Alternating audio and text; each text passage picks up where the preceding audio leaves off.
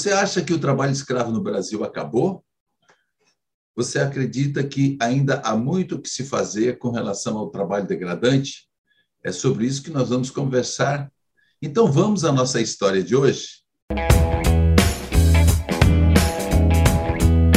Ele é juiz do trabalho, titular da Quinta Vara do Trabalho de Macapá, no Amapá.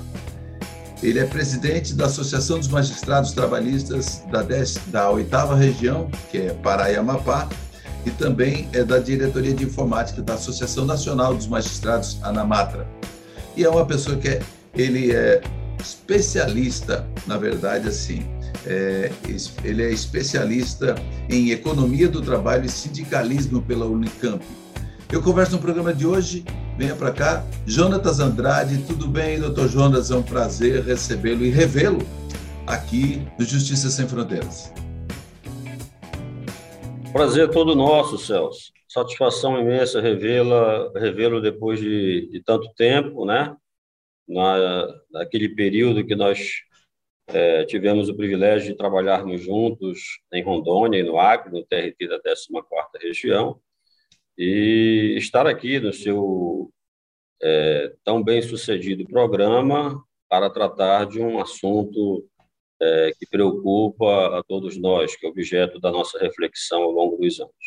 É verdade. Quando a gente fala hoje em trabalho escravo, trabalho degradante, então parece que é coisa do século passado. E, na verdade, é coisas de séculos anteriores, mas em pleno 2022 ainda nós temos que discutir sobre isso. E, ainda, e agora existe também o trabalho escravo contemporâneo. Então, é sobre essas questões que a gente vai conversar aí com, com Jonatas. Mas antes eu quero fazer a minha audiodescrição. Eu sou um homem branco, é, cabelo e barbas grisalhos, uso um óculos redondo, tenho um headset, é, fone de ouvidos e tô, estou de camisa preta.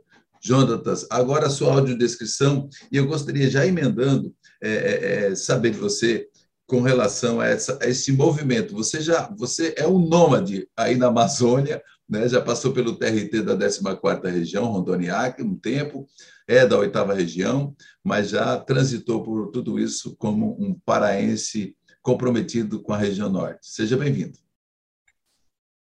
Obrigado. Bem, minha audiodescrição, eu sou um um, ano passado, né, assumi essa condição autodeclarativa de uma descendência indígena, né, e estou estou de paletó e camisa escuras preta e aqui no, no fundo é, da nossa associação regional Amatra 8. É, pois bem, é, essa esse caráter, digamos assim, da nossa atuação e da própria vivência, né, de percorrer os diversos escaninhos é, da Amazônia, as diversas áreas da Amazônia, foi uma quase quase que uma imposição profissional, né, pelas é, é, carreiras que exerci, muito especialmente a da jurisdição trabalhista. Né? Tive o privilégio de trabalhar em Rondônia e Acre, percorrer é, quase todas as comarcas da região, que enriqueceu sobremaneira a nossa nossa vivência em relação a isso. Foi um, um espaço ainda no início da minha carreira, eu sou magistrado desde é, do ano final do ano 2000 e o ano de 2003 todo eu passei no TRT da 14 e travei aí é, é, é, contato com uma realidade muito é, adequada para o título, inclusive, do programa, que é uma jurisdição sem fronteira, uma jurisdição de fronteira, né? fazendo é, justiça itinerante na fronteira, fronteira com a Bolívia, lembro de Extrema, é, estive no extremo oeste do Brasil, em Cruzeiro do Sul, e tivemos, no que toca à administração pública, que tem um protagonismo grande na nossa região, né, é, embates e conformações aí é, do trabalho prestado para a saúde pública, para a educação pública é, de Rondônia. E depois, é, retornando de lá, tive uma passagem como substituto por algumas jurisdições do Pará, e depois me radiquei ali no sul do Pará, fiquei 11 anos entre Paraupebas e Marabá, onde essa temática da escravidão é muito presente, onde a exploração do trabalho humano é, também precisa de conformação para que a gente avance para um ideal, né? que inclusive é o objeto é o, é um objetivo de desenvolvimento sustentável, pauta do mundo, pauta da Agenda 2030 da ONU, que é o, o trabalho decente, um desenvolvimento econômico sustentável. Então, é, hoje eu estou no Amapá também, uma, pela terceira vez, como pessoalmente, mas é, pela primeira vez pela jurisdição trabalhista, é, também é, tendo muitos desafios numa região em que o desafio ambiental é, ele ele se agiganta na medida em que o estado do Amapá é o estado mais preservado da federação e a pressão sobre isso, portanto, é, é grande. E a questão ambiental e a questão trabalhista, muito especialmente da escravidão, estão muito associadas, são gêmeos é, na medida em que degradação não se faz com trabalho decente, se faz com escravidão, se faz com exploração desmedida da, do ser humano. É, e a Amazônia, a gente está vendo aí no grande debate, inclusive o próprio Supremo está discutindo com relação a essa questão das, das medidas adotadas pelo governo federal com relação à, à questão ambiental, né? E, e, você é membro estadual do Fórum Nacional Fudiário, é, pelo TRT da oitava região, que é Pará e Amapá, e, e também é, recebeu o Prêmio Nacional de Direitos Humanos é, da própria Presidência da República é, em 2012, aliás, por esse teu trabalho de estar exatamente no enfrentamento das questões dos, tra dos, trabalhos degradantes. Então, é uma coisa que, e, e, até eu tenho aqui, de acordo com a OIT, existem, no mínimo, no mundo, 20,9 milhões de pessoas escravizadas. Né? E, e, de acordo também com a ONG Free eh, the Slave, estima em 27 milhões de pessoas que trabalham no mundo em algum tipo de serviço degradante.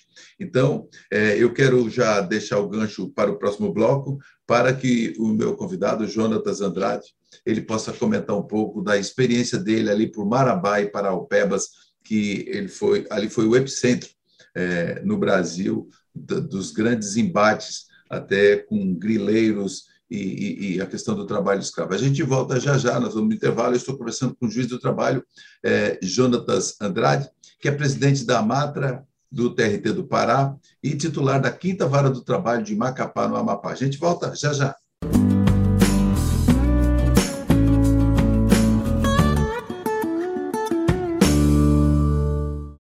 Estamos de volta, já o primeiro foi rapidinho, é, nessa breve apresentação é, do Jonatas Andrade, que na verdade é um, é, é um magistrado comprometido de verdade, tanto que foi agraciado com o Prêmio Nacional de Direitos Humanos e não é e não é para qualquer um, porque é um embate, inclusive arriscado, com ameaças. É, Jonatas, chegou a receber algum tipo de ameaça enquanto atuava de forma firme ali na região, por exemplo, aí do Pará?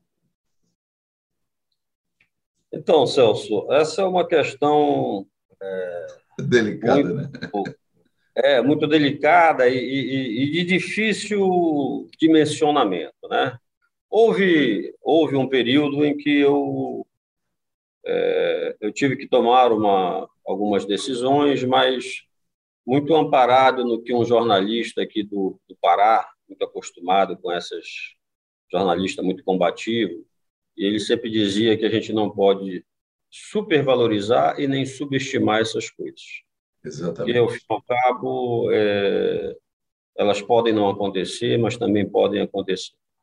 E ocorreu, sim, é, em Marabá, especialmente, é, de chegar aos nossos, por intermédio de advogados, né, uma trama que que se desenhava por conta de, de ações contra é, fazendeiros, fazendeiro especificamente, que é, é, é, foi condenado por trabalho escravo e condenado também por outros, outras, outras práticas.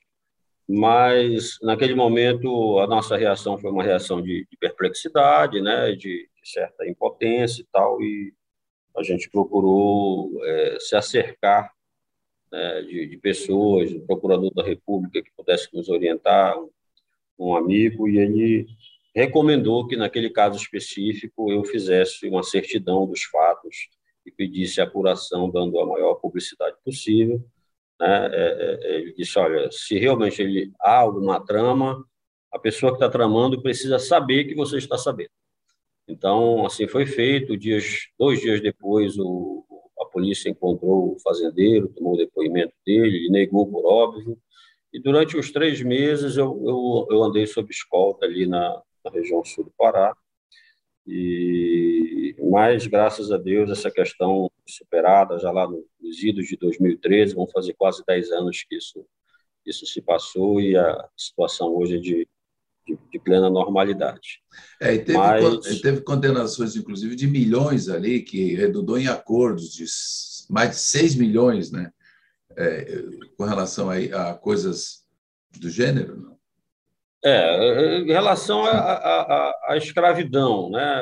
Porque a prática era a seguinte: a prática é você diluir os processos, você aposta na não, no não ajuizamento de ações, você não paga, então, de 10 que você não paga, metade procura justiça, desses Sim. você negocia com a maior parte, então entra devendo 20, e faz um acordo por metade, paga só uma parcela e deixa é, o tempo conspirar contra a necessidade do trabalhador.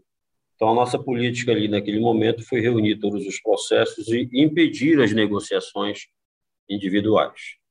E aí, especificamente em relação a esse caso concreto, dei um prazo para que o, o réu, o fazendeiro, é, quitasse a obrigação. Né? Ele era um pelas declarações de bens, um homem com posses, é, milionário, tinha condições perfeitas de fazer o pagamento, mas ele se recusou a tanto, o que exigiu da nossa parte, do, do sistema de justiça, toda uma operação, com quase 100 pessoas envolvidas, entre é, policiais, oficiais de justiça, é, é, caminhoneiros, para remoção de, de semoventes, de bois, e de veículos.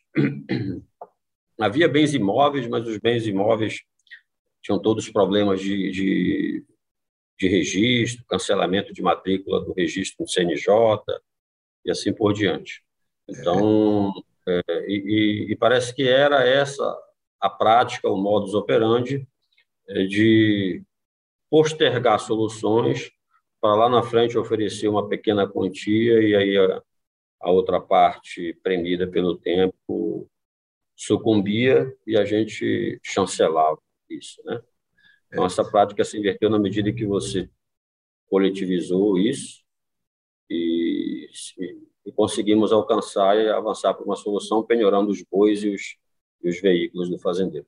É, imagina a confusão que não deu, mas é que é importante que, que o magistrado também tem que ter pulso e fazer cumprir a lei. Aliás, a lei do Brasil é para ser cumprida, não é para fazer de conta. Né? Então, tem que ter pulso e todo um aparato, que, na verdade, é, o magistrado do trabalho ele também não está só nessa frente. Né? Tem todo o MPT, tem todo um envolvimento, Polícia Federal, creio eu, às vezes no, na, na, hora de um cumprimento de uma, uma medida como essa. A gente sabe que o trabalho escravo no Brasil ele já vem desde lá, por, é, com atuação forte, lá desde do, do então presidente do TST, ministro Francisco Fausto, né, o Potiguar, que lá pelo RN, é, e também o ministro Lélio Bentes, né, ministro atualmente do TST, que foi corregedor, também atuante nessa questão do trabalho degradante, o combate ao trabalho infantil também. E agora pergunto eu, é, o, o Jonatas, o que que, o, o, se antes libertava, por exemplo, uma vez lá em Rondônia foi libertado mais de 500 trabalhadores de uma vez é, pelo, pelo próprio MPT, junto com a Justiça do Trabalho, junto com a Polícia, Polícia Federal e tal. O que eu vou deixar uma pergunta já para o próximo bloco para a gente fechar. É, o que, que piorou? O que que o que está acontecendo no Brasil? Que é, a gente sabe que teve mortes, inclusive de, de fiscais do trabalho em Unaí 3, é, em Minas Gerais, uma série de outras questões. Mas no próximo bloco você fala para a gente o, o, que, que pode melhorar e o que, que tem piorado com relação ao combate ao trabalho escravo no Brasil. A gente volta no próximo bloco com Jonatas Andrade.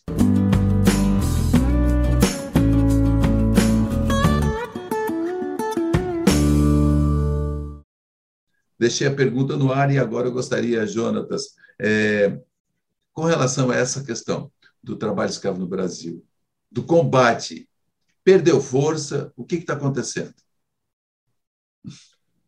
Então, nós tivemos forçosamente, né, desde 95, de reconhecer a existência da escravidão no Brasil.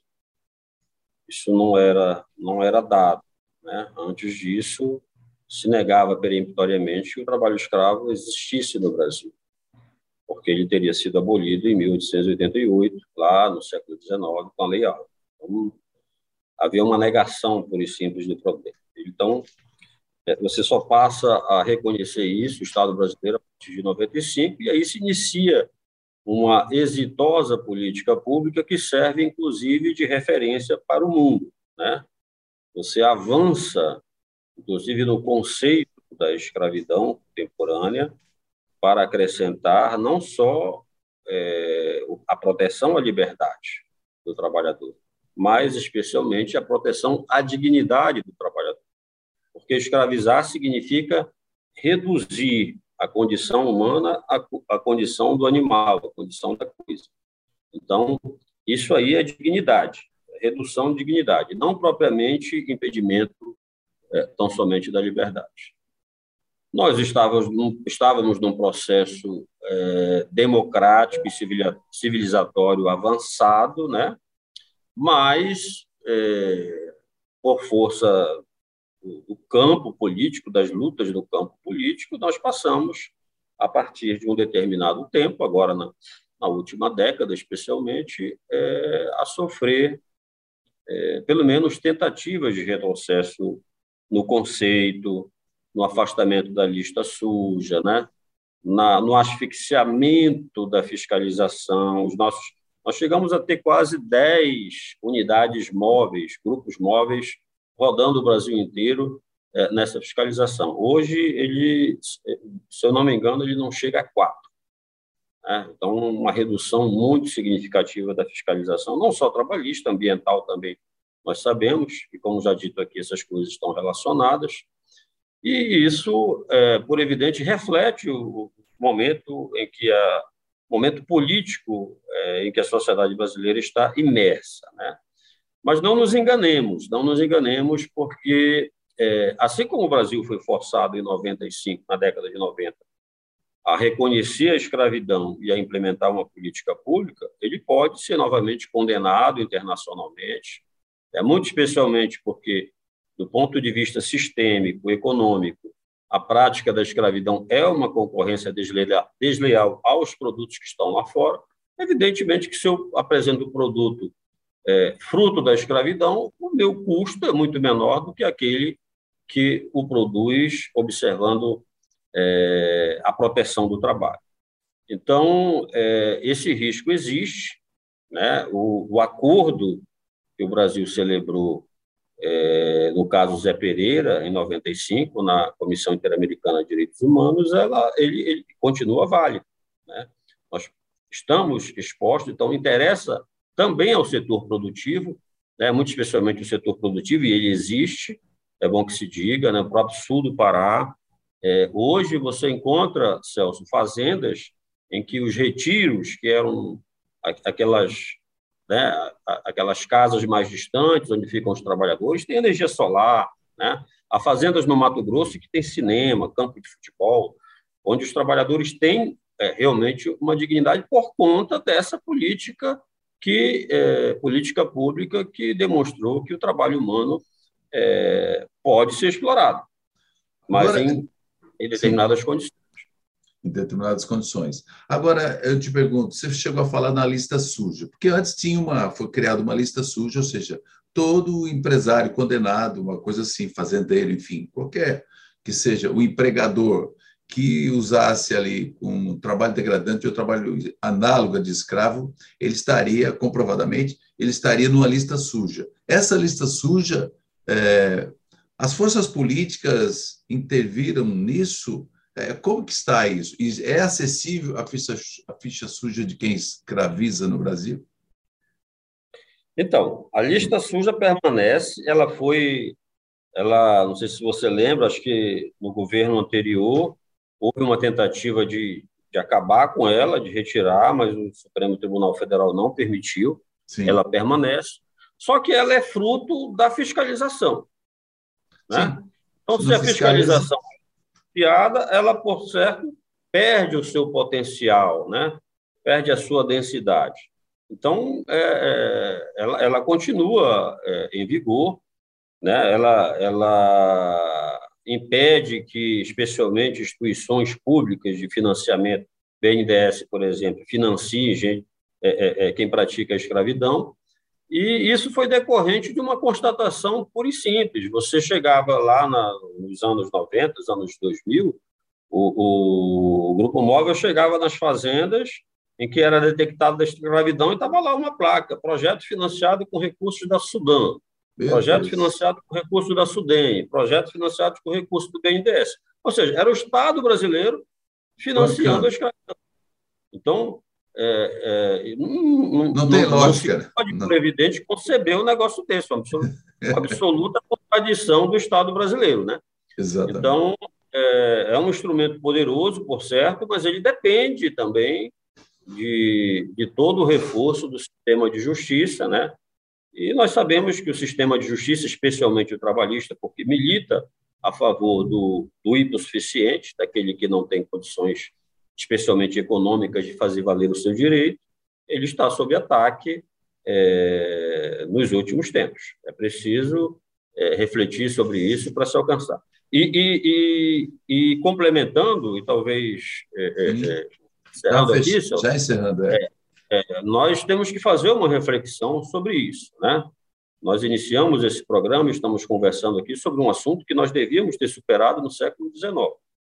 Então, é preciso refletirmos, inclusive nós, o sistema de justiça, leia-se Justiça do Trabalho, Ministério Público do Trabalho, Fiscalização do Trabalho, sobre o nosso real papel nessa história. Né? Nós temos um sistema de reparação na Constituição e precisamos aperfeiçoá-lo porque ele está sob riscos, inclusive de retrocesso. Então, se ele não avança, se ele não evolui, se ele não se sedimenta e pacifica, nós corremos o risco de voltar a um estado anterior das coisas, sim. A história não é linear. Não, e ainda só para concluir, é, isso tem, tem tudo a ver também com o desmatamento da Amazônia, porque, veja, tem as carvoarias, tem uma série de coisas que uma coisa conversa com a outra, a questão ambiental e também a questão do ambiente de trabalho, ou seja, a questão da exploração do trabalhador, um trabalho degradante. É, Jonatas, eu quero agradecer aqui, eu sei que a sua agenda também é corrida entre Brasília, Pará e Amapá, é meio complicado, mas obrigado pela sua gentileza de bater um papo com a gente aqui no Justiça Sem Fronteiras. Celso, eu que agradeço a oportunidade de estar aqui, do seu prestigiado programa, conte sempre conosco, e desejo muito sucesso a você aí, a sua equipe, Ronildo, é, nesse programa maravilhoso que vocês têm produzido e conduzido ao longo dos anos. Muito obrigado. Eu sou Celso Gomes e eu conversei com Jonatas Andrade, que é juiz do trabalho, presidente da Associação dos Magistrados do Trabalho do Pará e Amapá e também diretor de informática da ANAMATRA, Associação Nacional dos Magistrados.